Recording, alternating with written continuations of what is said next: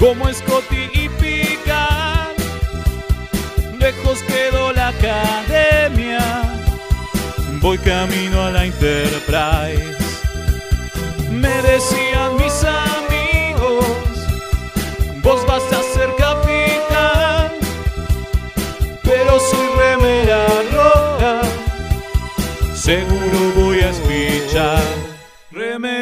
Remeras rojas, remeras rojas, con esa facha donde van. Voy con rumbo a nuevos mundos y un vulcano me sigue atrás. Tírale un phaser, tírale un phaser, o ese Klingon lo va a matar. Si le disparan o lo lastiman, el dogma y lo curará. Tengo mi remera roja, voy camino a la Enterprise. La misión es peligrosa, ya me empieza a no gustar. No, no, no, no, no, no. Al final me dio cagazo y no fui a explorar. Me quedé haciendo radio y mandé a Kirk a cagar.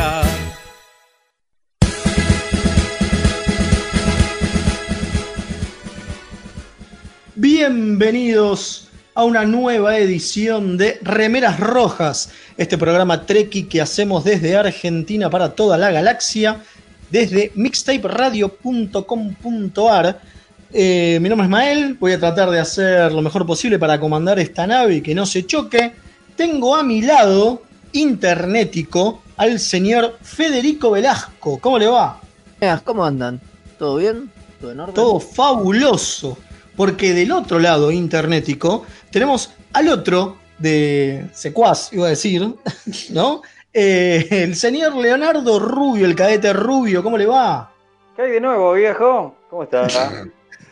Todo muy bien, ponele. y hoy cumple 80 años el conejo de la suerte, así que Está muy bien, está muy estoy bien. en sintonía. Acá está muy bien. Eh, y acá al lado, posta, de verdad, no internetico, sino casi hombro con hombro, la tengo al alférez Kim. Buenas, buenas. Hola, ¿cómo andan? No vas a decir nada extraño como No voy a decir nada extraño. Y hoy, hoy tenemos un especial. Hoy tenemos a una invitada de lujo que sabe un montón de lo que va a hablar. Por lo tanto, nosotros no vamos a hablar casi nada. Va a hablar todo ella. La señora Rini, una amiga de la casa. Hola Rini, buenas, buenas. Hola, ¿cómo están? Así que es claro, voy a hablar sola hoy, según Más o menos. Más o menos. Listo. Nos vamos a comer y te dejamos al micrófono. Claro, exactamente. Un remera roja más, ok. Sí, sí, sí. Me Pero como mandaban al decía- horno, así, directamente. Como buen remera roja, es así. Exactamente. Como decimos siempre, esto va a ser un programón, pero esta vez es posta. Esta vez yo le, tengo fe, va a ser un programón porque es el especial Un cacho de costura, como le dijimos a todos, ¿no? Como le dimos a, a llamar a este especial Extra Invierno 2020, donde vamos a hablar de la moda en Star Trek. Vamos a hablar un poco de los este, uniformes, un poco de la ropa civil, y para eso trajimos a alguien que sabe, Rini, Sí, sí. ¿Qué? Ponele.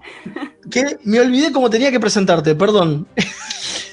que nos habías dicho que ¿A era. mí? No, no, para, para validar un poco, ¿no? Porque, viste, dice esta chanta quién es. Aparte de cosplayer, son diseñadora de indumentaria y, y, y modista. está. Así Ahí que está, diseñador de indumentaria y Poné- modista. ponele que algo sé para. Ponele que algo. Sí, esto, ¿eh? obvio. No, aparte haces uno. Haces, a ver, a nivel cosplay es maravilloso lo que haces, así que está buenísimo. Sí. Eso seguro. Los invitamos a pasar por su Instagram. Sí, Este, y pasen, pasen por su Instagram, arroba Rini Kurobara, eh, que es una bestialidad lo que hace. Pero aparte, es Trekkie, obvio, ¿no? Le gusta Star Trek. sí. Eh, es más, nos conocimos en el final de Discovery, ¿no? Con la gente de Warner. Sí, fue, fue en Warnow, que es verdad, sí. Exactamente. Me, me- me estaban tapando ahí, yo les decía, córranse. Me Eso acuerdo, soy sí. gordo. Ahí nos Flaca, es lo que hay. sí. Pero estaba lleno de no eran los Era por la panza. Está bien, somos trekkies, es lo que hay. Che, eh, bueno, Aparte de eso, ¿alguien se acuerda del número de teléfono para que nos dejen sus mensajes? Si no lo digo yo, ¿eh? Volvió el original, pero no lo tengo acá presente. Volví el original, bueno, lo digo yo. Nos pueden dejar sus audios o escritos al WhatsApp de la radio, más 54 911 44 77 32 20. Ahí nos dejan lo que quieran, como de costumbre, insultos, guarradas, para eso estamos. Eh, vamos de nuevo, más 54 911 44 77 32 20. A ver, esto va a ser un especial, por lo tanto, antes de empezar a hablar de, de ropa y moda y demás, y de los Calvin Klein del futuro, eh, tenemos algunas novedades. ¿Es así? Tenemos unas noticias importantes. Fede, ¿te acordás? Es verdad. un panel en la San Diego Comic Con virtual, ¿no? Porque este año nos vimos obligados a la virtualidad de todo. Y, Totalmente. bueno, y Tampoco se- íbamos a ir. pero- no, bueno, sí, obvio, para nosotros que estamos lejos fue casi mejor. Sí, Porque totalmente.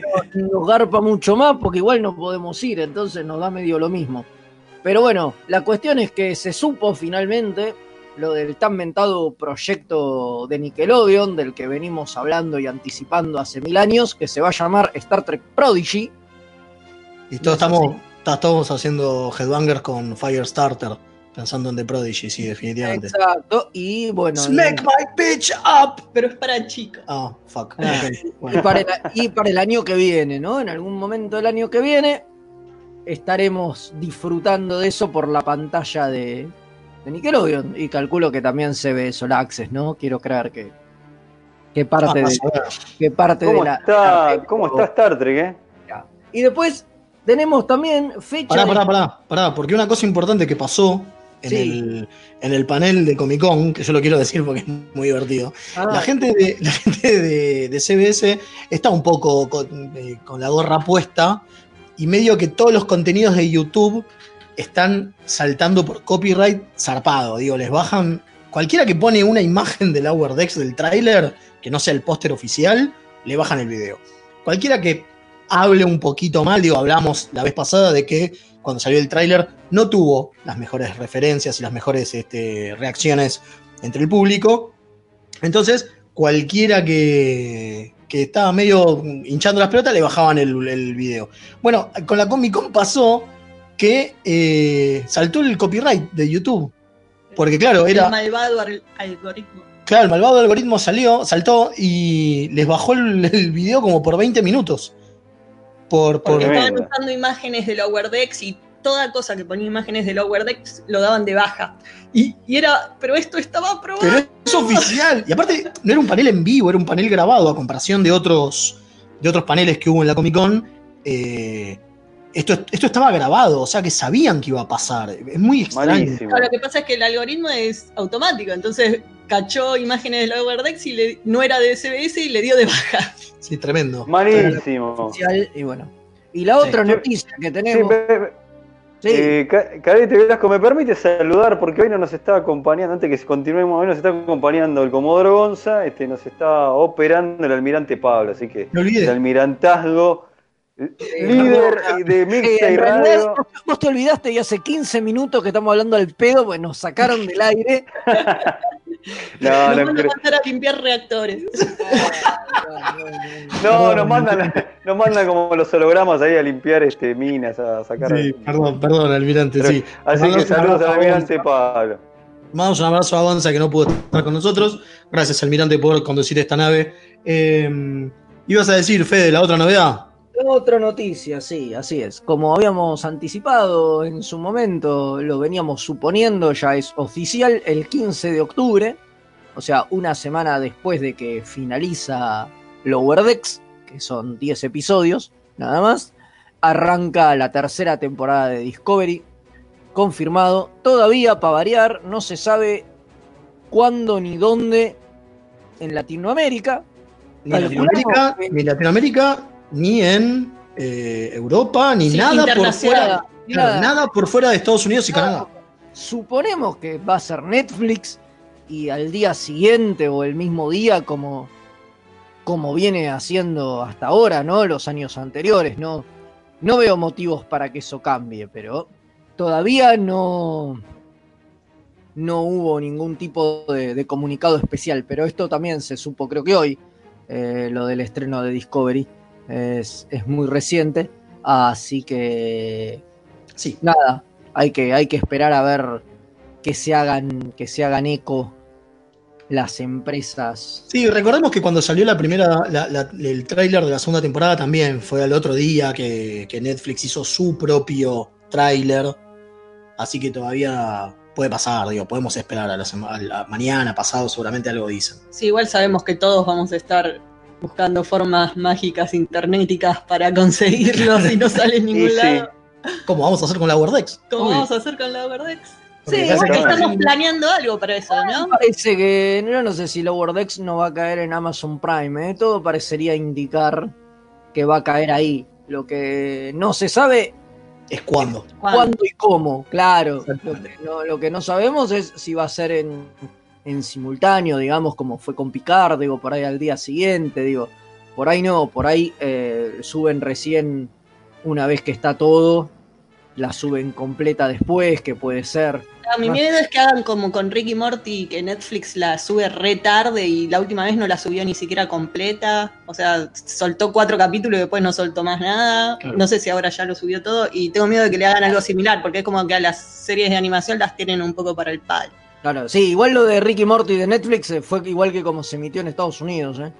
¿Sí? O sea, Estados Unidos emitieron una tanda de capítulos y, y después, mucho tiempo después, o sea, partieron la temporada en dos, emitieron la Ah, segunda no. tanda y Netflix subió al mes, creo, una cosa así, esos primeros capítulos que había, pero cuando subió esos todavía no habían empezado los nuevos, que de hecho creo que se están pasando ahora. Sí, igual, pero venía con un retraso, porque se conseguían mucho antes los de Yanquilandia que los. Sí, de sí, por medio No, no sí, tanto. claro, no, no, no, obvio, obvio, obvio, obvio, la subieron completa como un mes y pico después, sí, eso seguro. Pero la sub- subieron así esos pocos capítulos porque esos eran los que había, porque la temporada igual se dio en dos tandas, no es que subieron un, un pedazo y se olvidaron del resto y ya se habían emitido. Mm. Eh, Bueno, y tenemos una novedad más, ¿no? Sí. eh, Es que Sí. George Takei ah, Ganó. sí, es verdad. el premio Eisner como guionista por su eh, trabajo en el cómic They Call Us Enemy, eh, que hizo justo con eh, Justin Eisinger, Steve Scott y Harmony Becker, eh, en la categoría de historia, ba- historia basada en, en realidad, digamos, ¿no? Hechos reales. Hechos reales. Mira, oh my. Claro, porque es justamente la historia de lo que él pasó, de lo que George Takei pasó, cuando hicieron en Estados Unidos estos eh, campos de concentración para japoneses, ¿no? En la Segunda Guerra Mundial. Claro, después de Pearl Harbor. Igual, igual decir que yo eh, la otra vez lo hablaba, decir que George Takei es el guionista de eso es medio, es medio, cho- es medio ladri. Me parece que es más un tema de él habla, los otros guionan, ¿no? Es como decir que, Sí. que el padre de. Uy, se me fue el nombre. De, el de Mouse. De Mouse. Me imaginé, sí, de Spiegelman. De Spiegelman, exacto. Que el padre de Art Spiegelman era el co-guionista de, de Mouse. No, a ver, está todo basado en, en su vida y, y- y sus vivencias. Y acá se me hace que fue lo mismo, que estos muchachos que hicieron la historieta lo entrevistaron a, a Takei. Takei les contó todo con más o menos detalle, pero Sí, me suena, suena más a que ellos son los Ghost Riders Sí, atrás, igual- ¿no? Los Ghost Writers, no Riders. Sí, Los Ghost tiene- Rider, loco. Tiene crédito en la obra igual, así que no. Sí. A ver, obviamente tiene crédito. Me, me hace acordar también un poco a Torta Frita de Polenta, que es exactamente lo mismo.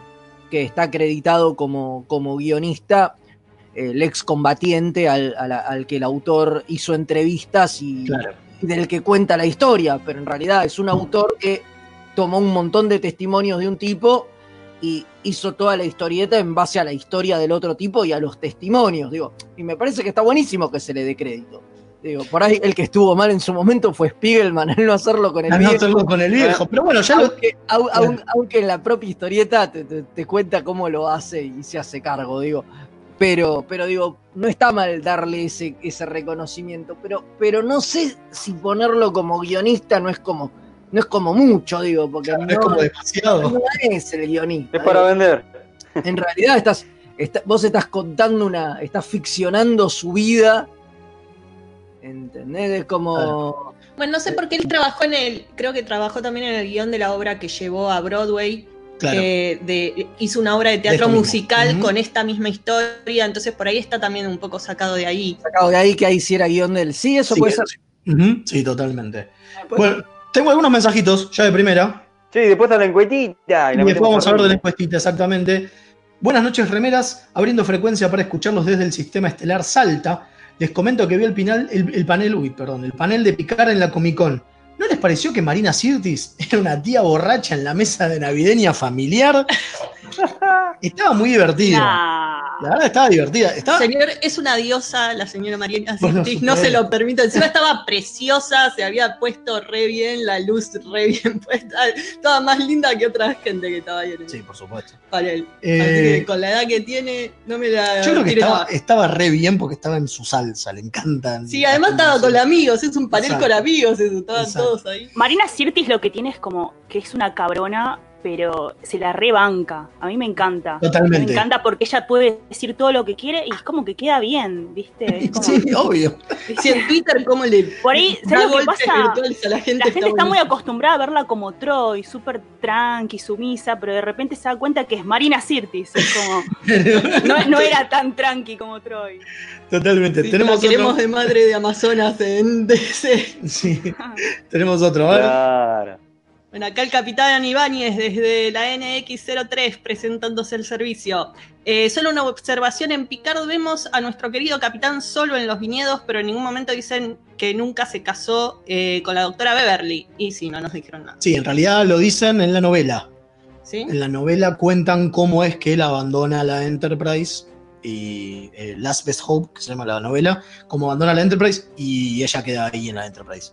O sea, nunca, se tuvieron una relación nunca, de se- nuevo. nunca tuvieron una relación de nuevo, exactamente. O sea, se fue Es más, All una- Good Things. Una de las cosas, una de las cosas que está buena de la novela es que él se da cuenta tarde que le podría haber dicho a Beverly que podría estar con él. Y después dice, bueno, ya pasó demasiado tiempo, no puedo volver a. Es un tarado. Es un idiota. sí. Sí, Qué boludo. Después tenemos Sobre otro. todo porque el Viagra, el Viagra en el futuro tiene que ser mejor que el de ahora. Sabelo. Obvio. Sabelo. Eh, otro mensajito dice: Qué lindo cuando le salta el copyright a la Comic Con. Así sienten lo mismo que nosotros los pequeños podcasters. Saludo desde Quilmes, David H. Muy bien, tiene razón. El alférez Claudio González se reporta el servicio desde el cuadrante San Luis, Argentina. Saludos a todos los remeras rojas. Y quería consultarle a Rini si hace trajes a pedido. Larga vida y prosperidad. Mira, ya hay un filón acá, ¿eh? ¿Qué, qué- qué pregunta? Eh, no, no, por el momento no, la verdad que no. No ejerzo más de diseñadora ni, ni, de, ni de modista. Sorry. Bueno, así que por ahora solo para vos. Sí, sí, sí. Está muy bien. Y tenemos uno más que dice: Buenas noches, remeras, ¿cómo les va? Acá el capitán London reportando desde Deep Space San Telmo. Saludos a Rini. Chicos, ya que estamos Gracias. hablando de industria tech, ¿qué onda los Klingons con la ropa? Te pones un uniforme de batalla y chivas a lo loco. Sumale que los Klingons son re peludos. Te dejo un olor a tarde de Worf asqueroso y terrible. Es cierto, como que los chavales viven en traje, vive- viven en cosas. Nunca le ves ropa de civil. a los Es verdad. ¿Viste?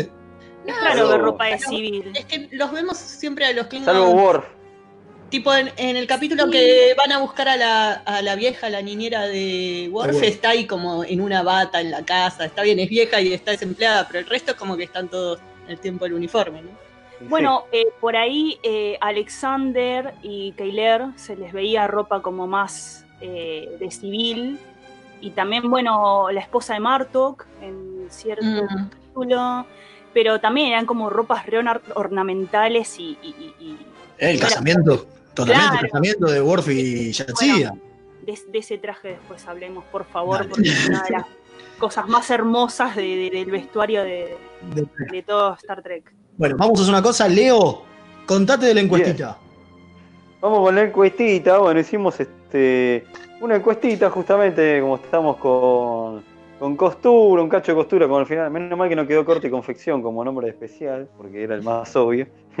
Así que este, hi- hicimos una encuesta sobre los uniformes, pero de las series. Así que no quedaron Ahora fue las películas para robar en otra encuesta, cal- calculamos, ¿no?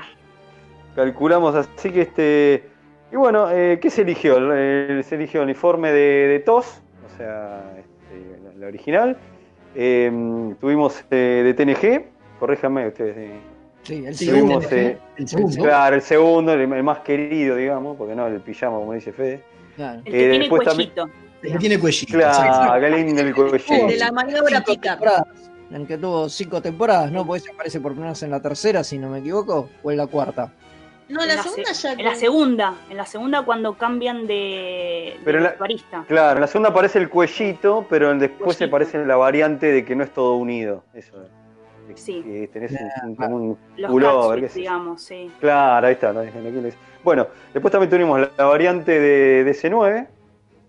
¿Y eh, qué más tenemos? Eh, También la de de Picard. claro, la de eh, Enterprise eh, y Discovery, ¿no? Me está faltando uno. Y Picard. Sí, ahí está. esa variante. sí.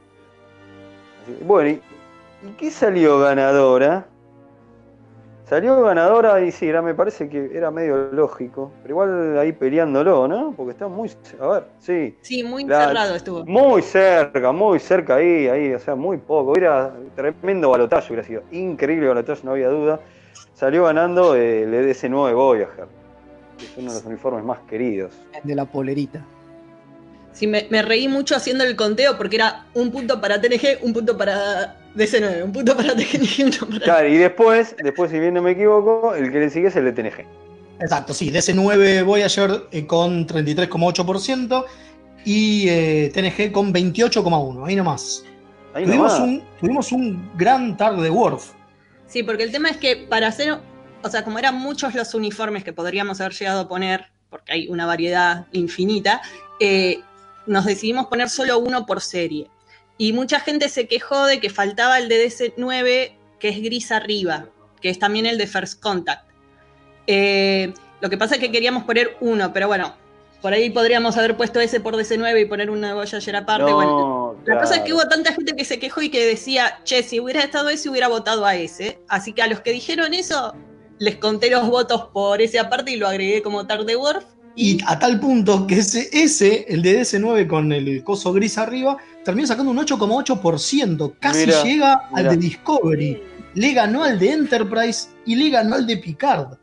Yo no Tremendo. Pero cómo para mí, tiene tan, poco, tan pocos Yo votos. Para mí Estaba es pensando exactamente lo mismo. el más ¿Cómo? funcional de todos Es los excelente. ah, eso ni hablar. diseño y funcionalidad de una forma excelente. Funcional ni preciosos. hablar. No, Sí, sí, eh, fue muy triste Lo que ver pasa- tampoco a ese. Lo que pasa es que es funcional, pero por ahí visualmente no es tan lindo. Eso es lo que pasa. Y es un overall, Es pero está muy perfecto. lindo. Y bueno. muy lindo. A mí se la rebanca, a mí me gusta. Bueno, eh, Y no, lo que quería hacer, agregar que también lo consideramos es el de la variante esa gris, que de la- lo consideramos también uniforme de película porque aparece en First Contact. Pero bueno, eso ha- haremos una discusión en otro momento cuando hagamos voto de uniforme de película. Totalmente, totalmente. Si les parece, ya nos metemos en el especial, porque digo, acá no hay cortina, acá vamos y vamos. Así que podemos empezar con eso, por ejemplo, ¿no? Digo, cuando vemos lo, Rini, cuando vemos los, los, los este, uniformes de Star Trek, salvo como vos decís bien, el de Enterprise, no son muy Sí. funcionales que digamos, porque no tienen ni siquiera cinturón, Ah, ¿no? Digo, el, tienen. el de TOS tiene una cosa medio extraña que es como un velcro donde pegan los, Es verdad. los phasers, ¿no? Pero nada más. sí, Los de Eh, TNG también, en un momento eh, les aparecían cosas colgadas. No sé cómo. Pero ¿de dónde? Si no tenían. sí, a veces Para viste poner, que eh, cuelgan como de un ganchito, cuelgan el phaser, digamos. Para No, poner el rarísimo. Una especie recorder. de, de pasacinturón donde cuelgan los. Claro, las después les aparece el, el bolsillón para poner el. Tienen un montón de variantes. Tienen un montón de variantes. Mismo, lo- mismo los realidad- doctores, ¿no? Digo, si te fijas, ahí sí, Sí. vemos la, eh, la funcionalidad que un doctor tiene que tener. Entonces, por ejemplo, Beverly, o mismo la Pulaski, o mismo, este, como es, eh, McCoy. eh, McCoy y Bashir, tenían como bolsillitos en sus cosas, pero los demás no. No, y la verdad que hubiera venido re bien. Este, pero, a ver, la idea me parece, ¿no? Eh, partiendo de lo que es TOS, querían más demostrar el futurismo que, que- que el utilitarismo, si vamos al caso.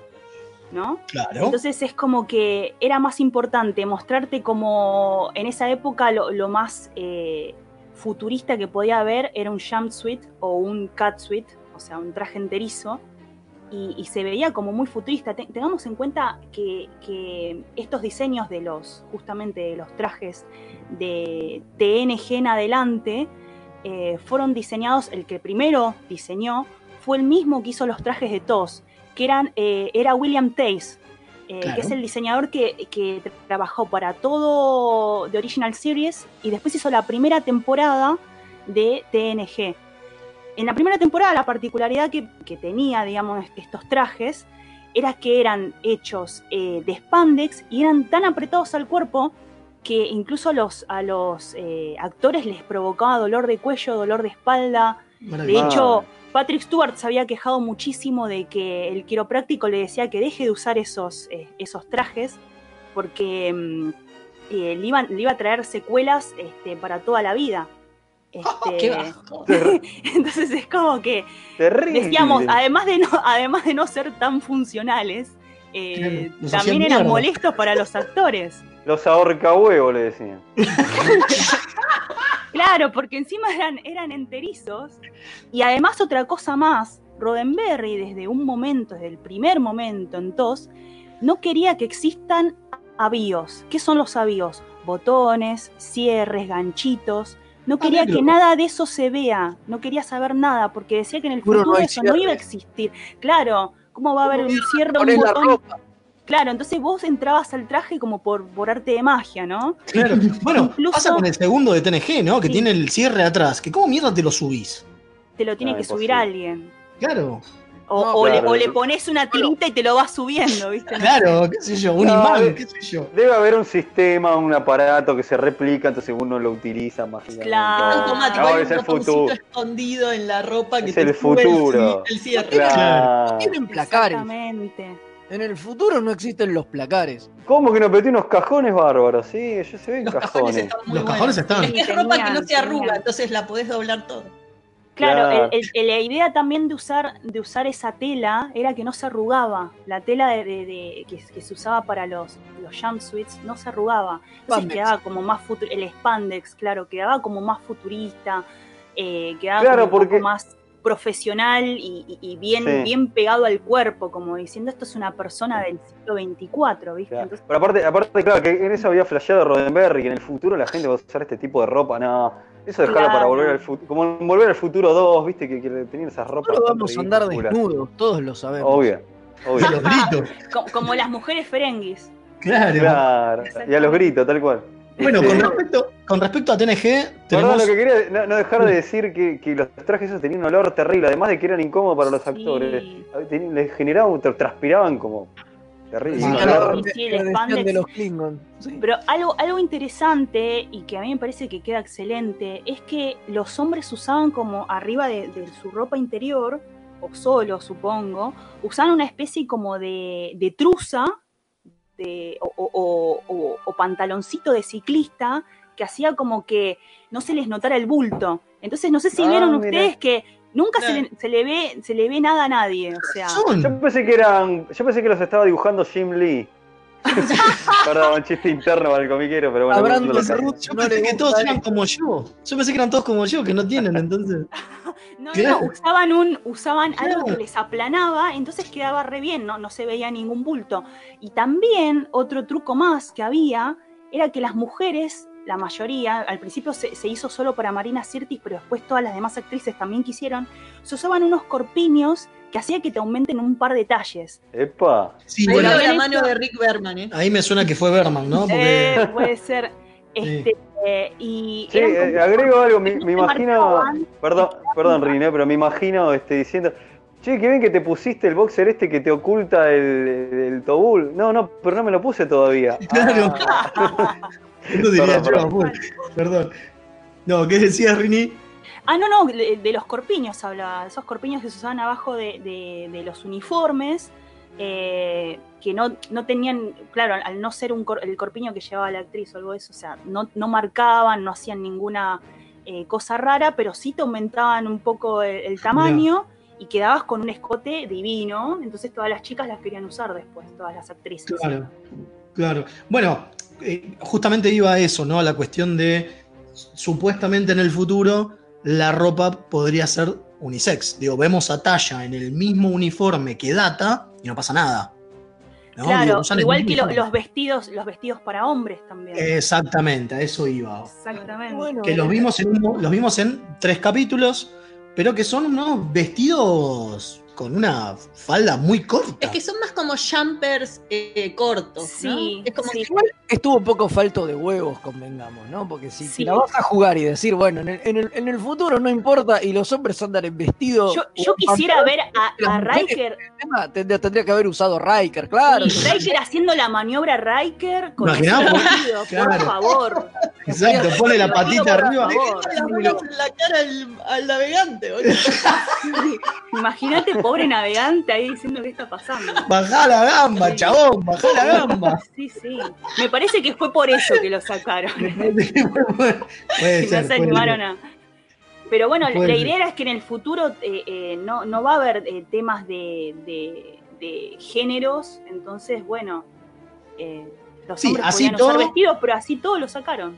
Y así todo, la única que usaba vestido vestido era de Ana, siempre, ¿no? Digo, Sí, hasta que viene Jellico y la, y la caga pedos y le quería ponerte un Sí. uniforme, no sé quién sos, eh, sos teniente, vestite como se debe. Eh, si no, mientras tanto, la única que usaba vestidos es ella. Y nos pasó que justo esta semana vimos uno. Usaba escotes en realidad. Pero vestido, o sea, con, con pollerita, creo que usa solo en, solo en Farpoint. No, no- no, no, no, no. De uniforme, el vestido largo celeste turquesa. El que vestido tiene. largo celeste Claro. con, con las calzas celestes abajo, Es mar- es maravilloso. Ese, claro, sí, sí, sí, el vestido Es precioso. con el cuello irregular, es, es re lindo ese vestido. Con Sí. mi mejor amiga, cuando lo veíamos de chica, eh, nos moríamos por eso. Nos hubiera encantado un cosplay con eso. Y sí, porque es un muy lindo vestido ya de por sí. Ahora, lo loco es, no, esto de que ella era distinta. Bueno, y de nuevo, hasta que viene Jellico y la caga pedos, ella siempre usa otra cosa, Es cierto. ¿no? Sí. Era muy raro verlo con un uniforme, va, a los, los últimos, las últimas temporadas por ahí. ¿viste? Claro. Pero, Exacto. eh, Bueno, y hablando de Ah. gente, de gente, y hablando de gente que usa cosas raras, los capitanes siempre dan la nota, ¿no? Los capitanes tienen muchas variantes a veces. El tema de la campera de Picard, eh, los chalecos de, de Cisco, este, todo dentro de lo que es uniforme, ¿no? Estamos hablando de lo que es uniforme. Este, hay, Sí, hay muchas variantes. de. De, de mismo lo- los, los jumpsuits o los, o los de, de, de TNG en adelante, fíjense que hay muchas variantes. Está el de dos piezas, está, está el que es una pieza sola, está el que es un poco más sueltito del cuerpo, hay unos que son que lo- se lo ve mucho en data con una, con una costura en el medio, partiendo el pecho, digamos. hay otro también que se lo ve mucho, en data siempre se nota. Eh, de la misma manera que se le notaban los pezones también. Este, se ve, se ve eh, como unas costuras a los costados también. Hay, un, hay una variación que tiene como dos costuras, eh, digamos, partiendo de la- del, del hombro, pasando por el pecho y la cintura. Que eso es un loco. poco raro, sí. Y hay veces también algunos que son este mm, del, así igual, pero parte de arriba y parte de abajo, que es con, con el que Picar hacía la, la- la maniobra Picar, digamos. Claro, claro. Eso ya viene de, de TOS, porque ya en TOS Kirk tenía sus propias cosas, ¿no? Kirk también tenía, bueno, vamos a empezar por, por la base de todo esto. Eh, Kirk tenía ese, ese traje cruzado eh, verde, que en realidad Claro. los, lo, lo que sería todo lo que es la ropa de, de la división de, de lo que en realidad era amarillo o dorado, era verde. Eso es algo que ya sabemos todos por el tema de las luces. Sí, Claro, salvo, en el, pero- salvo en el Toda la historia, ¿no? ¿O la cuento? No, No, no, dale, sí. Contala, contala igual, pero sí. que los uniformes de comando, o sea, los de color dorado, en todos en realidad eran verde lima, y era un verde muy tirando amarillo en realidad, pero las luces del estudio los, los terminaban haciendo parecer eh, amarillo oro. Entonces, en lugar de quedar verde, eh, rojo y celeste, quedó amarillo, rojo y celeste. Claro. Exacto, por eso Kirk tiene la variante esa verde, porque en realidad era un uniforme que no tenía Claro, el, mismo, el tono de verde, era un toquecito distinto. ¿Qué pasó? ¿No querían usar a.? Diferente la luz y, daba, y daba verde igual. La ¿Qué ropa decías? protocolar también, fíjense que es verde. Ah, es Claro, tiene todas las colgadas. Claro. Claro. Sí, sí, ¿No querían sí. usar el amarillo por tema de la mufa? Por lo de, lo de Molière, ¿será? No, a ver, cuestión hicieron- teatral. No, es que hicieron los uniformes y eran verdes. Después cuando se dieron cuenta que cuando se veía por el tema de la luz, quedaban, quedaban en pantalla, que, quedaban medio dorados, que es el color que después se impuso, porque dijeron, che, la gente lo vio de este color, pero nada, era originalmente era verde. Antes, cuando habían hecho las fotos promocionales para lanzar la serie, digamos, eh, en, el, en, el, capítulo de, Cage, eh, los uniformes este, eran, el comando era oro, las operaciones eran beige en lugar de rojo y ciencias era celeste. Claro. O sea, como que cambiaron también todo. Este, sí, sí. Bueno. Sí, me parece que. Y mismo en, de acuerdo, sí. Sí, mismo en el primer. Eh, en los primeros eh, capítulos. Creo que es en el primer capítulo. De, en el segundo piloto, digamos, en Where No Man Has Gone Before. Eh, ahí sí Kirk tiene dorado, dorado, digamos. esa no es verde. La verde viene después. Es como medio raro eso. Claro, sí, sí, sí. Me parece que era también una cuestión de probemos qué onda, ¿no? No, y además eran, un poco los trajes que tenían a mano, ¿no? Es conocida la anécdota de Ujura que firmó, filmó su primer capítulo con otro uniforme porque el de ella no estaba. Con el amarillo. Con el amarillo porque el de ella no estaba listo, claro. Bueno, las telas que se usaron, porque esto es importante también destacar eh, el laburo de, William Tace. Eh, se empezó a usar un velour satinado, que es eh, la tela más conocida de lo que son los uniformes de TOS. Em, y después se empezó a fabricar de una especie de tela deportiva que yo supongo que sería muy parecido a lo que es hoy en día el acetato deportivo, que se usa para ah. eh, camisetas de, fútbol a veces o, joggings muchas veces. Y ahí ya para cuando empezaban a hacer con, ese, con esa tela nueva, ya, ya pusieron el amarillo porque dijeron ya fue. Claro, ya está. Eh, ya está, ya quedó amarillo, loco, ya fue. Es así. tengo, tengo un mensaje de un oyente que me dice, Fabricio, que me dice, con respecto a esconder los cierres o botones, siempre pensé que las telas inteligentes del futuro se parecerían al traje de Spider-Man Homecoming donde entras en una especie de bolsa de papa y se ajusta el cuerpo automáticamente ah. con un botón. Claro, ¿no? Claro. Totalmente. como las zapatillas de, Volver al Futuro. volver al futuro, claro. con respecto a eso, con respecto a eso, en una entrevista, eh, la vestuarista o diseñadora de, Discovery, Gersha Phillips, había dicho que eh, ella se le había ocurrido y le pareció una buena idea eh, hacer los uniformes con, los distintos colores eh, metalizados, los, deltas metalizados, porque le parecería que como que esa ropa eh, iba a ser como funcional en cuanto a, esto que estamos hablando justamente, el tema de que es ropa del futuro, por ahí tiene alguna funcionalidad el tema de, hacerlo de color metalizado. Bueno, mira, una de las cosas que pasa en el Trek Online es que el uniforme de la federación te da armadura. Es rarísimo, es un juego, pero te da armadura. Tipo un juego de rol, claro, como ponele, tenés las partes metalizadas son, son armadura. Claro, no, es solamente. Pero el de, el de TNG común. pero ¿eh? se ha hablado que son térmicos. Claro, por ejemplo, que son térmicos. Se guardan del calor o del frío de claro, los planetas donde van, por eso siempre van con la misma ropa y no les Tienen bonificadores. no, tienen bonificadores. Eso fue lo loco de ver eh, que, en, que en Discovery, en el primer, el primer capítulo, cuando están en el desierto, tienen específicamente ropa del desierto. Porque, por ejemplo, cuando eh, Wesley y Picard quedan tirados en el desierto, los chavales no se sacan la camiseta porque justamente es térmica. claro, los protege, exactamente. Porque los protege, ¿no? Es como. Ropa de Fremen. Claro, son ropa de Fremen, totalmente. sí, sí. sí. bueno, em, con respecto a todos también. Eh, no sé si hay tiempo para contar. Sí, sí, tranquila, em, este, el tema de los, de los eh, uniformes de las mujeres, quería hablar un poco. Eh, Dale. La otra vez le comentaba a un amigo que la moldería de, lo que son los, vestidos de tos es un poco rompecabezas e incluso tienen los cierres en un costado. Vos cuando ves a alguien con un vestido de tos, el, cierre no está atrás, me refiero a los vestidos de mujer, los cierres no están atrás, están en un costado ocultos, digamos, bajo de tu brazo, o sea, en la cintura lo tenés. Claro, pero tenía que estar lo más oculto posible. entonces vos vas, vos vas viendo tos y, no, nunca la ves a Ujura o a Chapel con un, cierre a la vista. Decís, ¿cómo entraron acá? Por el cuello. es cierto. Este, ah, eh, ya que mencionas eso, no sé si eh, te estoy poniendo medio en el...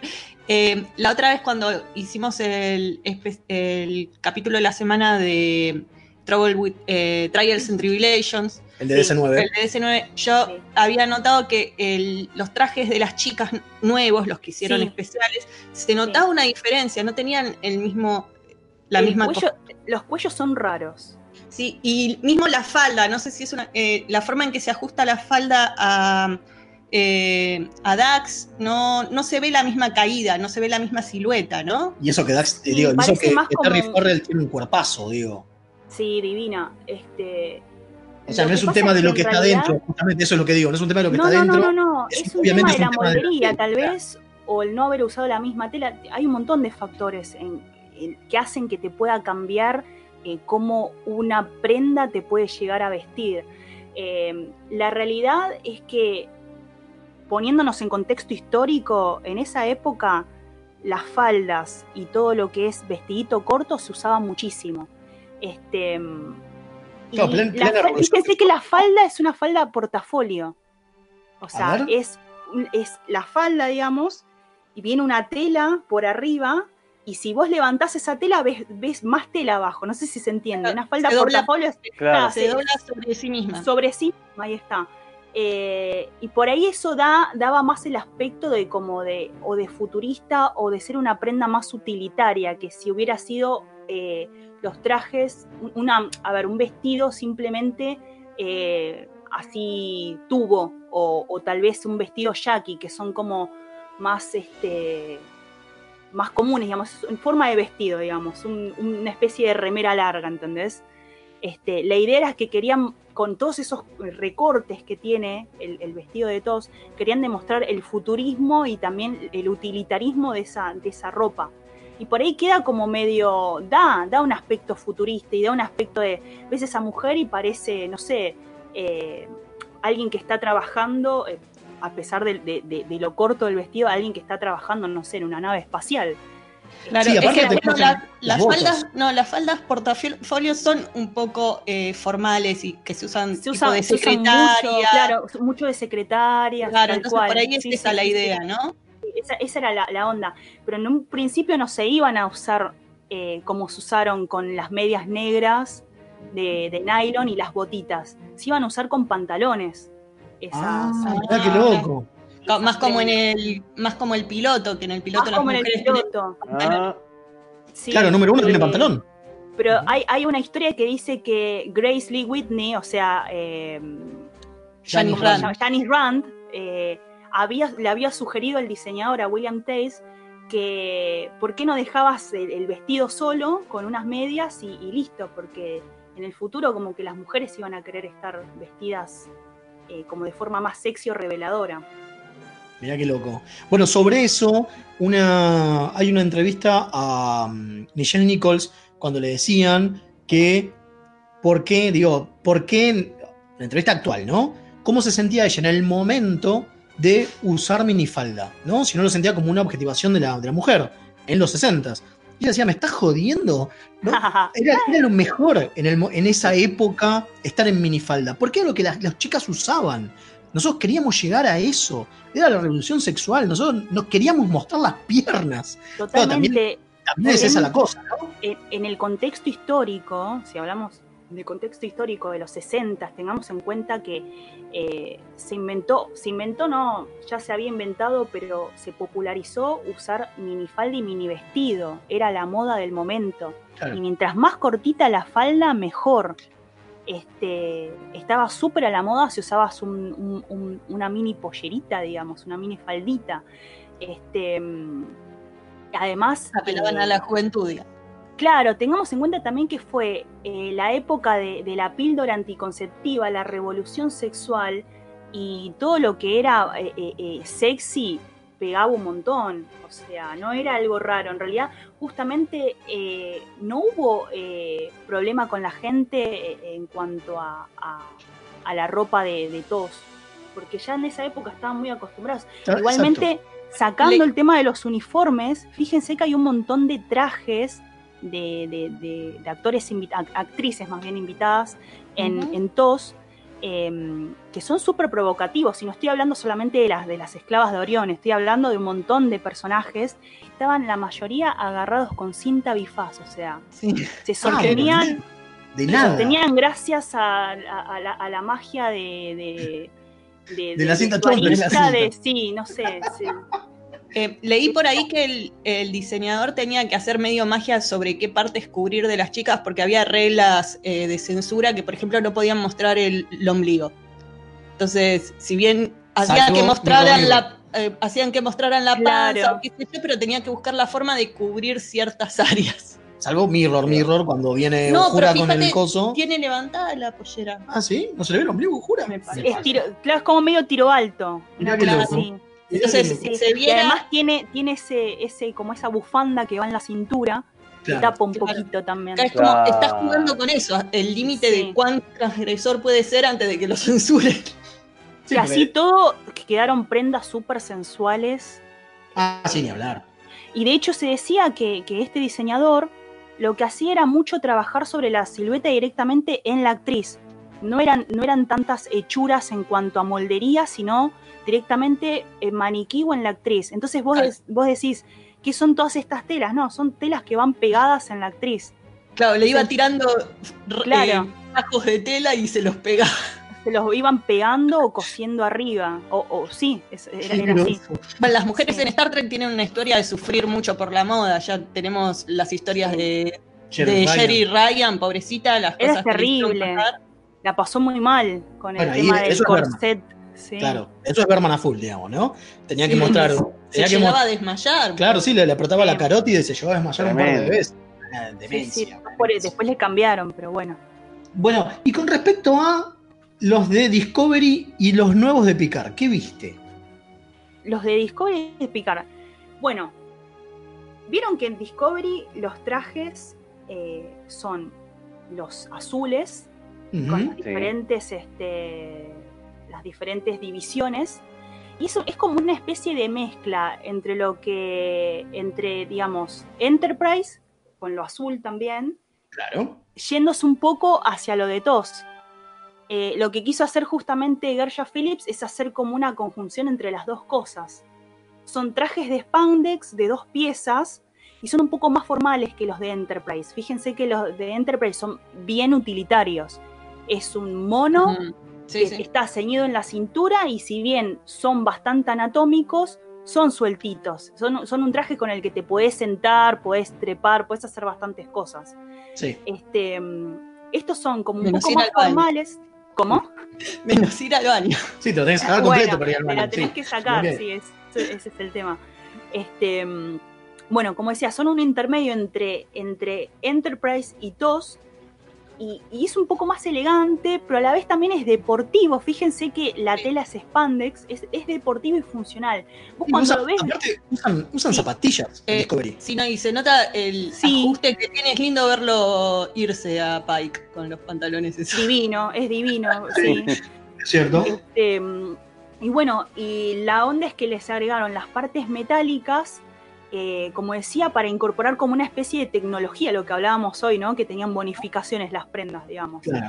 Este, después, bueno, cuando se introdujeron los, los trajes de, de- de Pike y su tripulación, se van acercando más a TOS. Este, con los cuellos, bueno, también en, en- en- en- en Discovery con los cuellos asimétricos eh, y los colores en, en el caso de, de- de- de la tripulación de Pike. Ya ahí con los colores se van acercando. Claro, yo no lo Lo que más, sí, No había notado, o sea, me lo tuvieron que señalar porque con, con el brillo que le da, o sea, el, el amarillo del, del chaleco de Pike de nuevo, ¿no? sí. Eh, por la forma en que le da la luz, es como que ves amarillo y nada más. Pero la otra vez me hicieron notar que en realidad es el mismo uniforme que el de es el Discovery, mismo, sí. Sí. pero es el color lo distinto. Tienen nomás. los mismos, los mismos recortes. Y el, Claro. el pantalón de Discovery tiene un montón de recortes y cierres también. Es, que- como que con, con la unificación del color que hicieron, en vez de los detalles en color que tiene el otro, es como que se ve todo parejo y todo como, sí. como liso, pero en Hay que realidad prestar tiene mucha detalle. atención. Hay que Sí, prestar sí. mucha atención, hay que mirar bien de cerquita, sí. Bueno, Este- a ver, estamos, estamos quedándonos sin tiempo, porque aparte de esto teníamos un capítulo de la semana. Lo cual es un garrón, porque quedó afuera la ropa civil. Por lo tanto, Uh, de ese para por lo tanto, hay para hablar mucho de esto. Así hablar que muchísimo, muchísimo. vamos a llamarla de nuevo a Rin en algún momento Sí. para hacer otra, una segunda parte de este especial donde vamos a hablar solamente de ropa De la civil. ropa civil. Sí, gusta, que hay un montón. Ahí es donde realmente está puesto el laburo Bien, de los genial. diseñadores. Y todavía, y miren que todavía no hablamos de, digamos, de- del diseñador más, más, a mi parecer, ¿no? El más grosso que es Robert Blackman, que no, no quiero que se termine esto sin, sin hacer una mención porque eh, estuvo 16 años diseñando para Star Trek a partir de la eh, tercera temporada de TNG en adelante. Oh. Hizo hasta, hasta Enterprise. Claro, tipo, así que un claro. grosso total. Claro. Bueno, bien, bien. Bueno, quedará bien, para bien. una parte 2. Quedará para una parte 2, Para entonces parte todo, lo dos, que ahí es, está. todo lo que es la parte civil, porque ahora nos vamos a una tandita. Viene nuestro amigo Jack con un dato muy, muy especial, que ya está ahí con el, con el whisky en la casa de Fede, como de costumbre. Sí, sí, acá está, me está tocando el timbre, estaba Ahí esperando. ahí es, es un poco más tarde de lo habitual y estaba esperando acá. Estaba esperando. eh, Viene, viene con barbijo igual todo, eh, respeto Tiene la que distancia social, lo tengo un metro cincuenta, yo ahora me voy. Claro. Un señor mayor. se Es un tiene señor que mayor, se Claro, tiene que cuidar. Obviamente, sí. Y después Igual de eso, que se muera de vuelta, pero. no, creo. No, no. Y después de eso vamos a hablar de un capítulo de DC9 en nuestra temática de Titanes en el Ring, Último. llamado el último. Sí, vamos a cerrar la temática, por eso lo queremos hacer igual, llamado By Infernos Light. Uf. Así que Capitulazo. vamos con la banda y hablamos de este capítulo.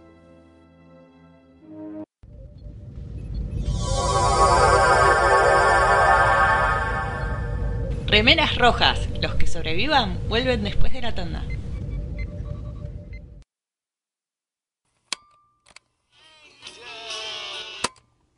Estás escuchando Mixtape Radio. Drama. En sus últimos momentos de agonía, lo único que César atinó a hacer fue taparse la cara con la toga para mantener de la poca modestia que ya le podía quedar. Humano.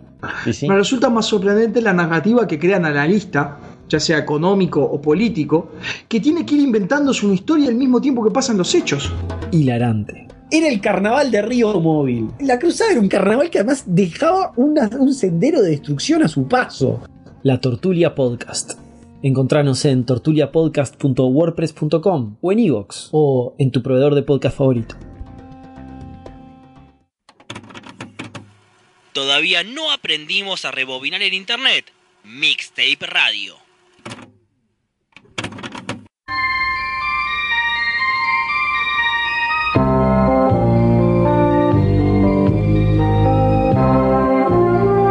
El actor John Delancey, nuestro querido Q, produjo en 2012 un documental sobre los Bronies, los fans adultos que tiene la serie animada My Little Pony.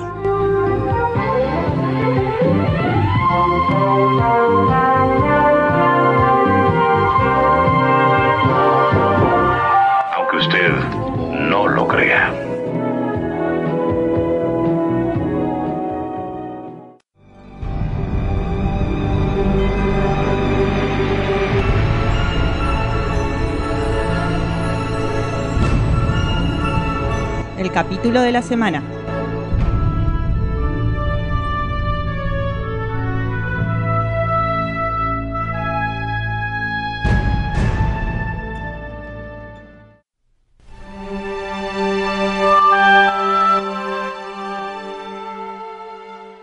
Y volvimos después de esta tandita, vamos a tratar de hacerlo lo más rápido posible, pero tengo unos mensajitos que no quiero dejar de leer porque nos escribe desde el cuadrante Martín Coronado, el teniente comandante José Luis Calderón, dice excelente el especial, un gran saludo para Rini, larga vida y prosperidad.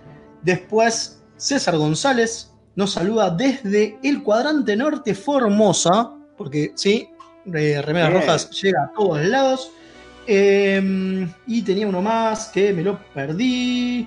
Recién empiezo a escuchar. ¿Ya dijeron que uniforme saltó ganador? ¿Resultó ganador? Sí, maestro, seas quien seas, vas a tener que esperar para, a, a- a la repetición en nuestras No, redes sociales. decíselo, no seas mal. Es que no me acuerdo. Ganó el de DC9 Voyager. Ahí está, el de DS9 Voyager es el que ganó. Y después nos preguntan por otros uniformes, como el de Gala, que era largo, el de Gala de, de Picard, que era como un faldón enorme, ¿no? Largo, con un vestido con pantalón abajo y demás. Así que parece que a la gente le gustó mucho. Le mandamos un saludo a Antonia de Chile que nos mandó un audio, pero no tenemos tiempo para, para reproducirlo. Y vamos a pasar entonces a eh, el cierre de esta tanda de capítulos de Titanes en el Ring, donde vamos a hablar de Infernos Light, el capítulo de DC9, que pasan una bocha de cosas, ¿no, Fede? Uf. Pasa de, de todo, capítulo fundamental. El capítulo en el que hicimos trampa, porque en realidad es un capítulo en dos partes que tiene, que en lugar de tener parte 1 y parte 2, tiene nombres distintos, entonces aprovechamos y, y agarramos solamente esto, ¿no? Es algo que empieza acá en DC9 más o menos acá y que después se va a mantener, eh, sobre todo en Enterprise, lo van a hacer mucho también Es cierto. lo de no ponerle parte 1 y parte 2 y ponerle distintos números y armar sagas largas con que unifican un montón de capítulos. Acá después tenemos toda la, bueno, toda la guerra del dominio que va a durar como 8, es así como, como fundamental. Pero bueno, nada, en este, en, en este capítulo lo que pasa, yendo a lo que nos compete, ¿no? Que es la temática en sí de- de este mes, que fue Titanes en el Ring. Eh, están encerrados en un campo de prisioneros, eh, Worf, Garak, Bashir y Martok. Exactamente. Que lo conocemos a Marto, ¿no? Al verdadero. Al verdadero. Conocemos al verdadero Martok y nos enteramos que el Bashir de los últimos meses era, eh, era trucho. Eh, sobre eso, es- eso, eso, fue medio polémico, porque dicen que hay capítulos que donde no cierra demasiado Qué que ese, que ese Bashir sea Pero te trucho. lo hacen, te hacen el truquito del cambio del uniforme, hablando de, ya que estamos con un especial de, de ropas, que todavía Bashir seguía manteniendo el uniforme antiguo, ¿no? No- Claro, claro, claro. Te lo tratan de ¿eh? emparchar al final con O'Brien diciéndole, sí, estabas mucho menos en chapelotas, me tendría que haber dado cuenta. Nada, tal Pero cual, bueno. pero, pero no, no, no cierra demasiado. Se ve que lo pensaron cuando hicieron estos capítulos. No es, Claro, no, no, no parece algo planificado si no lo hubieran laburado un poquito mejor. No para Claro, que se note, pero no habría visto a ciertas. Bashir ac- actuando distinto. Sí, sí, no habría habido ciertas inconsistencias. Pero Sí, bueno, no, no allá- hicieron foreshadowing, digamos, tendrían que haber tirado pistillas por ahí. Exacto. Eh, pero bueno, nada, eso. eh, están atrapados en este campo de prisioneros y a Worf lo ponen a- para medir el potencial de los Klingon. Primero los Yemadar están peleando con Martok, pero Martok es viejo y ya medio que lo están haciendo mierda. Entonces Worf. El tipo que le sacaron un ojo, ¿no? Claro. Sacan el ojo, sí. Exacto. Hace esto dos pasa años igual. que está. en el- claro, y esto pasa igual en el capítulo anterior, ¿no? Es en el Previously. Y Worf termina ofreciéndose para combatir él en lugar de Martok. Y nada, los Yemadar lo van midiendo y se va peleando con un montón a lo largo de todo el capítulo, mientras Garak lucha contra la claustrofobia, tratando de, de resincronizar unos paneles, no sé qué, para conectar con el Runabout que está dando vueltas cerca de la base y teletransportarse para poder escapar a la mierda. Sí, Worf Pero- es la gloria misma en este capítulo, ¿eh? Totalmente. Pero en paralelo a esto, en la DC9, hay mucho tiro y cosa golda, porque Sí, sí. eh, es, es un quilombo cósmico, porque arrancan con que quieren detener a una armada del dominio que va a ingresar por el wormhole, y están junto con, el, con los cardasianos y Ducat, y qué sé yo, esperándolos, y de pronto Ducat se da vuelta, Y los Garca. como una media y los garca. y dice, "No, nosotros estamos acá para recibir al dominio. Cardasia acaba de ingresar al dominio y les damos paso para que vengan a, a- a nuestro planeta y, Turro. y nos ayuden demostrando. Y acá es donde se termina definitivamente el buen Ducat, Sí. este que venía a lo largo de la cuarta Lo que pasa temporada. es que a Ducat eh, la gente lo quiere odiar. Claro. Igual dicen, dicen, dicen los creadores, dice Ir a ver y, y compañía, que estuvo siempre planeado, que nunca fue la idea que Ducat fuera bueno, que lo Nunca máximo- podría ser bueno. que- Dejémonos que- joder. Exacto, que lo máximo que ellos querían era que en algún momento la gente empatizara para que te pegara más y dijeras y parecieras más hijo de puta. Y lo obvio. Lograron. porque mucha gente se creyó que iba en un arco de redención. Exacto, tal cual, eh, y darlo vuelta durante el arco de redención solo lo iba a hacer mucho igual más hijo de a- puta de lo que ya era. A Ducat lo terminás odiando más por pervertido que por garca, si vamos Sí. a hacer eso. ¿No? Es como. Es mm, cierto. Decir, Igual se acá- me lo puedo perdonar. No sé si habrá mucho asquito. redención con este. Hay tipo. mucho asquito, pero acá se, se pasa de garca cuando directamente olvida a Cial, a su hija, y no le importa. Sí, que dice, ella se quiso quedar, así que listo. Ya está, ya no no, tengo más. Ah, a la mierda. Aparte, la fuiste a buscar al campo de concentración unas temporadas atrás. No, bueno, pero la iba a buscar para Claro. matarla. Bueno, sí. Mm. Este, cap- este capítulo está, tiene inspiración en la película Gran Escape, ¿no? Steve McQueen. Claro, Claro, sí, donde sí. Garak hace de Charles Bronson. Qué bueno. El túnel y se- sin que se den cuenta y los distraen con las Sí, peleas. En realidad los está distrayendo con las peleas Claro. para que no los vayan a, a agarrar que están haciendo eso atrás de los paneles. Qué lindo nombre de. Charles Bronson. Un dato limado de este capítulo, ya que estamos hablando de Garak y demás, es que, es que Andrew Robinson no solo sufre claustrofobia de verdad, sino que además los días que filmaron esas escenas tenía gripe. O sea que Ah. todo lo que el chabón esté hecho mierda es cierto. Claro, no es que sea un gran actor. Y salió a decir que era gloriosa la actuación de él y ahora me, lo estás tirando abajo. Dice, con dice, no, bueno, sí, dice, pero en realidad no fue mucho actuar. Dice, todo lo que se ve ahí es como que de verdad me sentía, dice. Estaba delirando Mirá. y hablando con el padre de verdad. Decía, Qué maravilloso. Sí, sí, sí, sí, dicen que estaba... Súper metodista todo. Claro, obviamente. Dicen que estaba, que, que- que estaba bastante, bastante mal de verdad, que tenía fiebre y qué sé yo. no, estaba, no estaba en su mejor momento, pero que le Che, sirvió un montón. eh, ¿sabés que este, este capítulo me hizo acordar muchísimo? Este está basado, porque esto es una serie más moderna, a un, el cartoon de Avengers, ese que tuvo dos temporadas, que es glorioso. Eh, hay un capítulo que se llama Prisionero de Guerra, y resulta que vos descubrís, bueno, sabés, porque en un momento te muestran que al Capitán América lo reemplazan por un Skrull, ¿no? Y entonces este capítulo se llama Prisionero de Guerra y te cuentan este Capitán América que está con otros héroes que fueron y villanos que fueron reemplazados por los Skrull, estos que cambian de forma, imitadores, y hace todo, está en una prisión y bueno, hacen toda una revuelta para escaparse. Es re parecido a, es- a este capítulo. igual, sí, Es totalmente. igual. Seguramente Sí, los eh, creadores eran fanáticos de, de- de- sí, de- De Dino de- Freddy. de- No, de- para verlo- no. con el contexto sociopolítico internacional actual, actual, verlo a Ducat diciendo Make Cardassia Strong Again fue brutal. Ah, Sí, Sí, yo me cagué sí. de la risa. Yo cuando cerró con eso, digo, no, no lo puedo creer, esto es, es demasiado.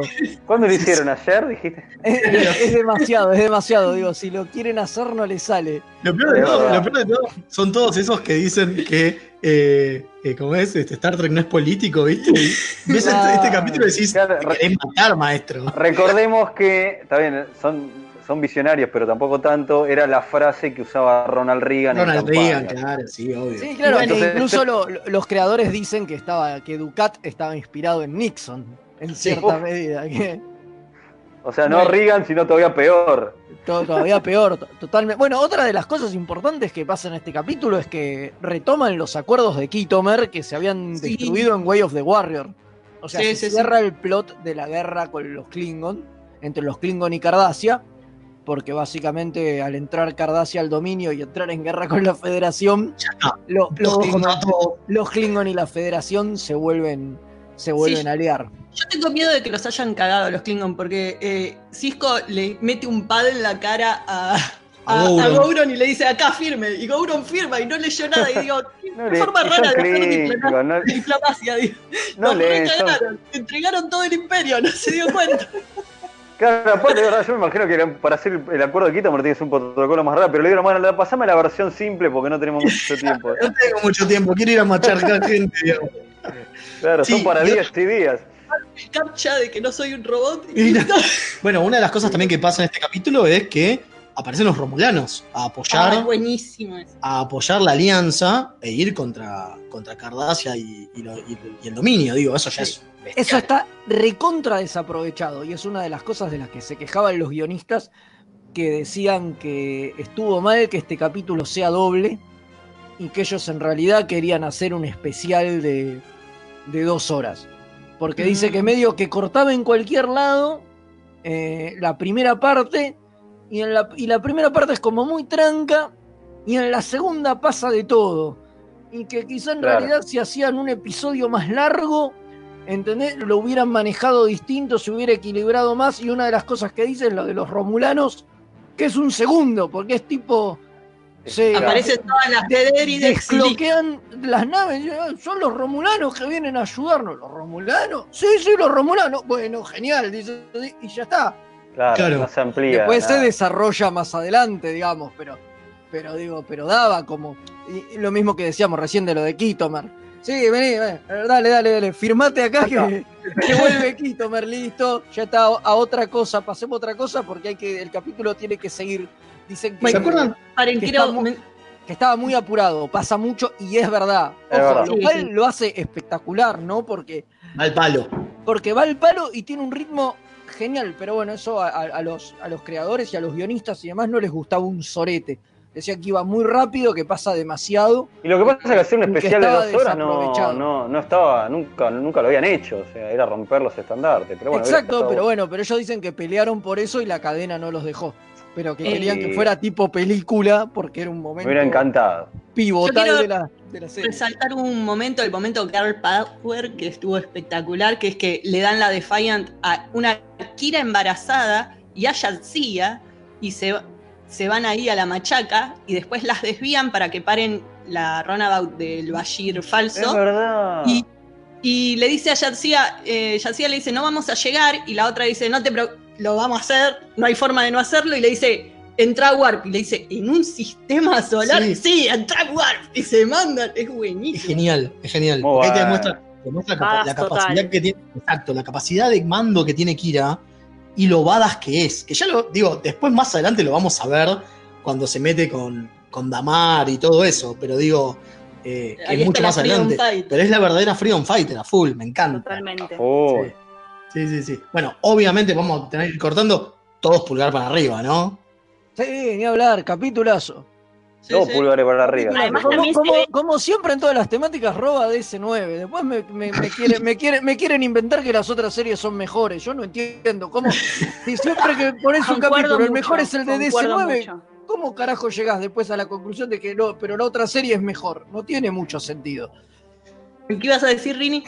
Que otra cosa para destacar que está re bueno, bueno, que a mí me gusta mucho Martok, ¿no? Alto personaje. Sí. Eh, todo el tema del honor Klingon cuando pelean y después el Yemadar cuando el otro le dice, eh, matalo, ¿viste?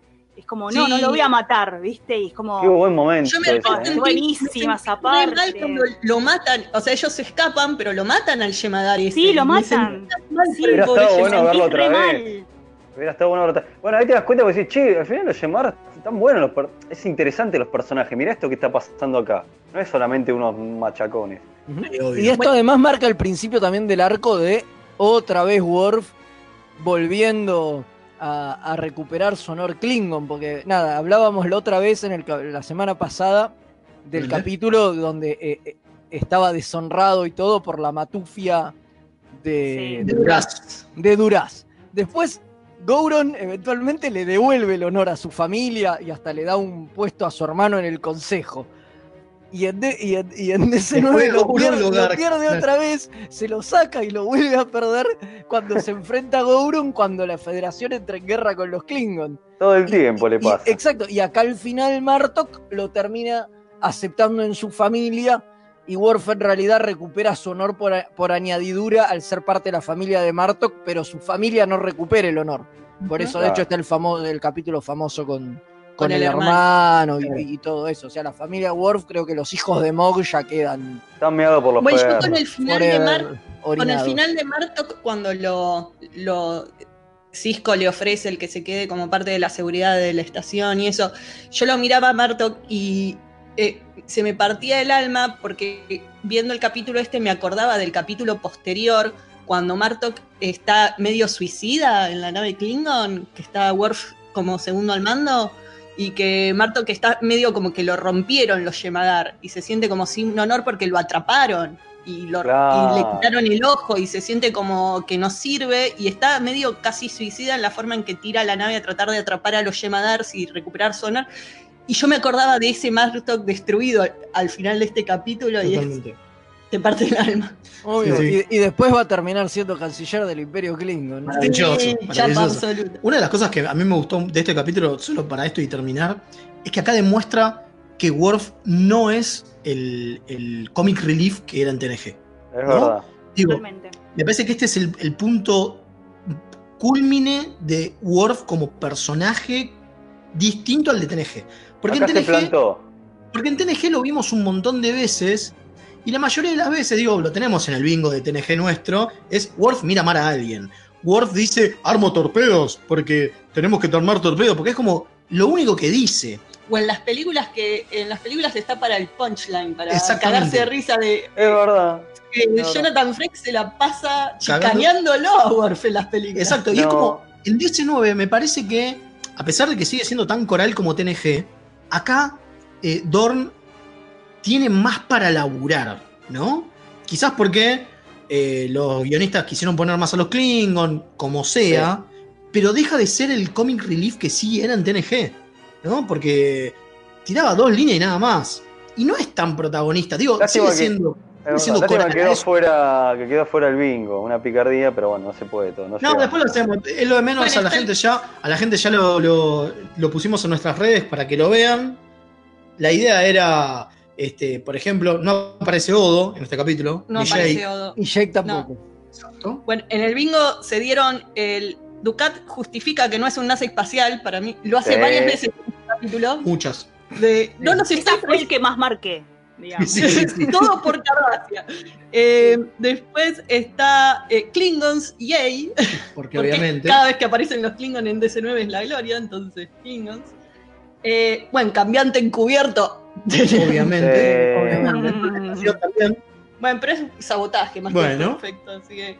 eh, y eh, ah, Quark tiene una nueva estafa porque empieza ya a planear cómo va a traer a los Vortak. A traer a los Sí. gordas, sí. Sí, que aparece muy poco Quark, pero lo que dice es hermoso. Sí, es muy No. bueno. Eh, yo lo que quería decir es una, una cosa, no sé si es acá justamente y ya cerramos, vamos con las efemérides, que cuando hablamos de, la, de ese cambio de que, que- que no se hace, bueno, que cuando empieza TNG, no, se hace- no, no, no, esto no es Star Trek, no es Star Trek, cuando pasa el, capítulo de los Borges, en continuación, continuarola, lo cute y todo eso, dice, ah, bueno, esto sí puede ser Star Trek. ¿Cuándo se transforma de ese 9 cuando dice, ah, es- no, es, no es, no es el TNG, no es TNG, no es TNG, ah, pero esto está bueno, es Star Trek, o no sé, o es una serie con peso, más o menos por acá puede ser, o ya viene de antes para ustedes. No, antes, antes, mucho antes. antes. Esto es cuarta temporada. Antes, totalmente. No, Esto, esto es, cla- eh, claro, es, sí, es cuarta temporada. ¿Cuándo, ¿Para usted cuándo les parece? ¿Se tram- ¿Cuándo es en la, con la en tercera temporada o segunda? O sea, para mí, Segunda Segunda ya. Segunda ya. Cuando entra el dominio. Segunda, cuando se empieza a hablar del dominio. ok, ok. Sí, a, parece- a partir de Yemadar, ¿no? Por ahí. No, Es o cuando antes. O antes, Es cuando, te cuando hablan. se desprende totalmente de, de- de- de TNG. Claro, que es. Porque sabés que va a ser otra cosa. Sí, es cuando encuentra su camino, cuando encuentra su personalidad propia y no ser un spin-off. Claro. Claro, claro. Bueno, Bueno, con Voyager es otra historia. cortamos acá. Eh, vamos rápido a las efemérides. A las efemérides. A las Sí, efemérides. efemérides, sí. Claro, vamos. Ya mismo. Vamos.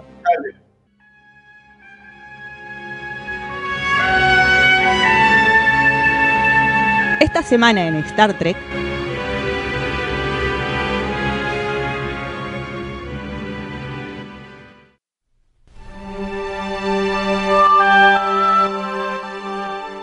Volvimos rapidito para las efemérides. Eh, antes de eso tengo un saludito especial a Rini del grupo de cosplayers Trekkers. Es Carolina, otra grosa, que le manda saludos especialmente. Y como dijimos, vamos a las efemérides porque, como de costumbre, tenemos ganas de recordar ciertas fechas especiales que pasaron en Star Trek, que puede ser muerte, nacimientos y demás cosas. Así que le toca a Fede, empieza usted. Así es, un 21 de julio, pero de 1969, nace el actor, miren, estaba la última temporada al aire de TOS.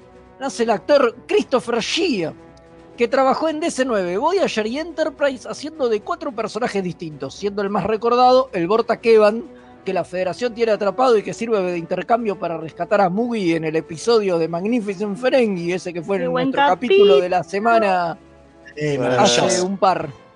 Totalmente, totalmente. El mismo día, pero del año 2003, fallece el gran Matt Jeffries. El gran, tuvo. Lo Tuvo tuvo, Jeffries. el gran director de arte de las tres temporadas de TOS, que también fue consultor técnico del proyecto Fase 2, que luego obviamente derivó en la primera película.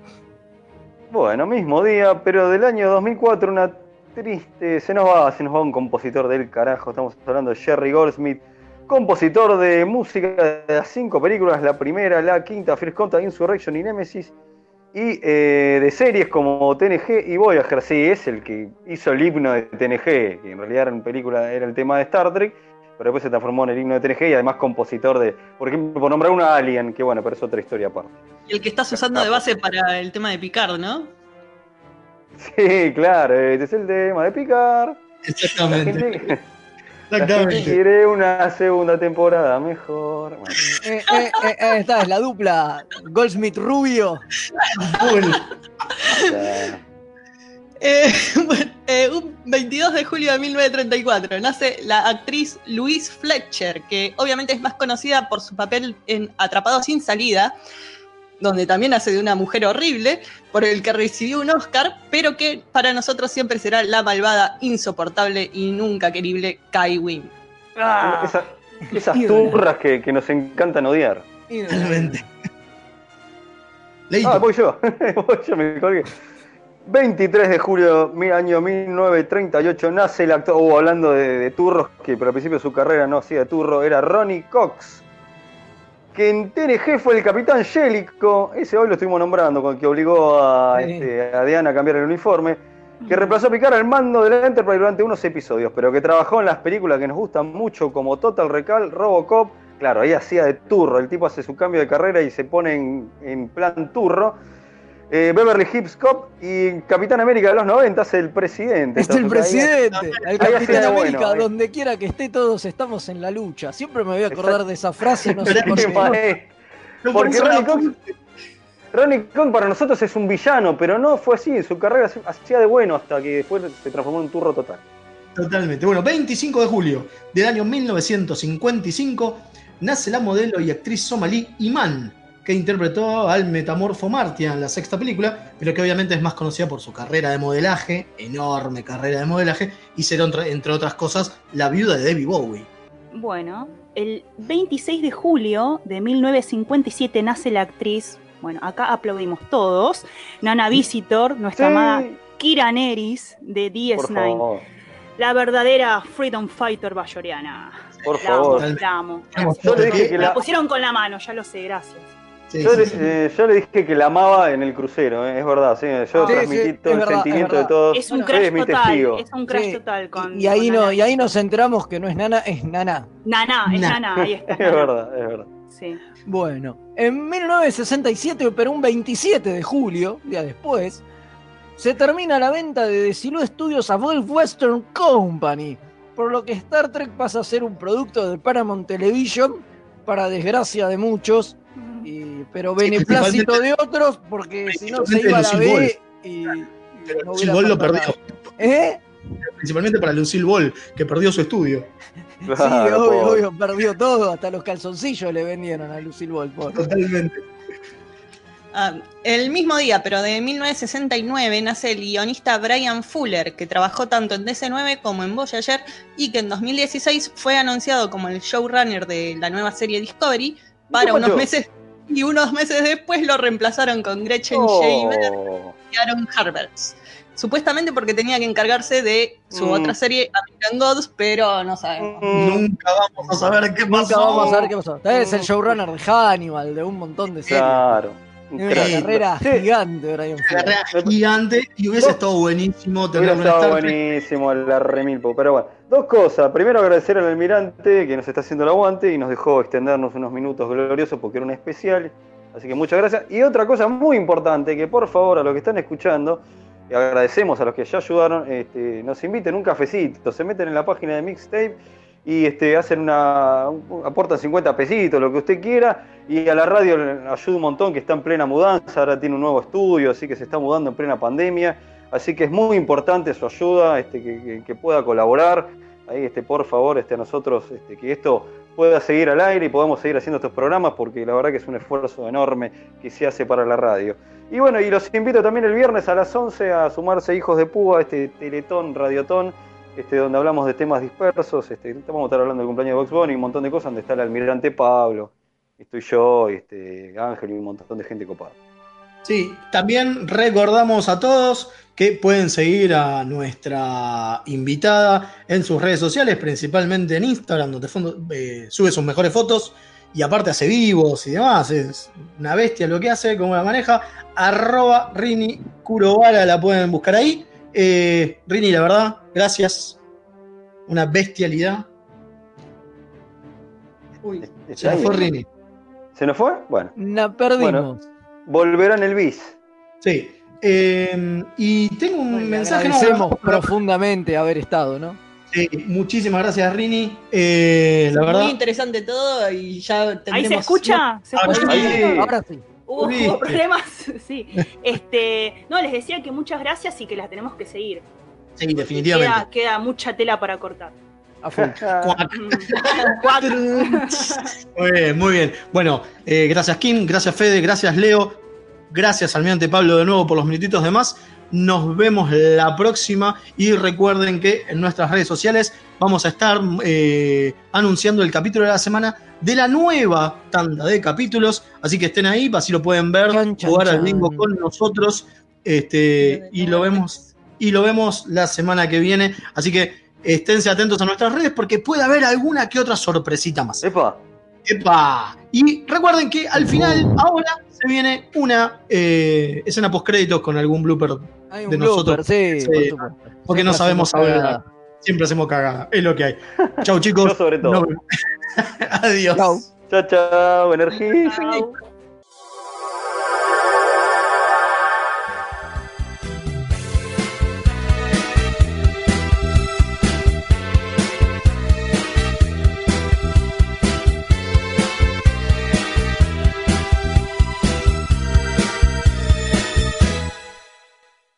El saludo vulcano existe. El actor Leonard Nimoy que interpreta...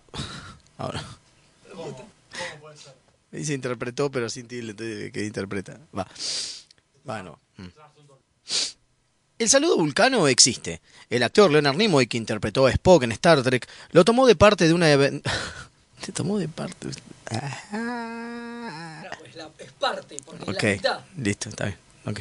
Por eso es parte. Bueno. El saludo vulcano existe. El actor Leonard Nimoy, que interpretó a Spock, lo tomó de una parte... ¿Sabes qué parece que estuviéramos hablando? Que fueran los Leruti, ¿viste? Cuando Rabinovich empieza a Está leer y no le sale, igual, boludo. Empieza el Ra- Rabinovich a leer. ¡Y pipi, y pipi! Es la mejor cosa que Ya sabemos quién es el Leonard Nimoy que es Star Trek, boludo. Listo, ahí está. Va. Ah. El saludo vulcano existe. El actor Leonard Nimoy, que interpretó a Spock, lo tomó de parte de una bendición hebrea que realizan los sacerdotes judíos a su congregación. Eso sí, la bendición es con ambas manos. Sí, ¿no? Quedó. Ay, boludo. No puede ser que no pueda leer, soy un tarado. Ahora sentís lo que se siente. Yo también.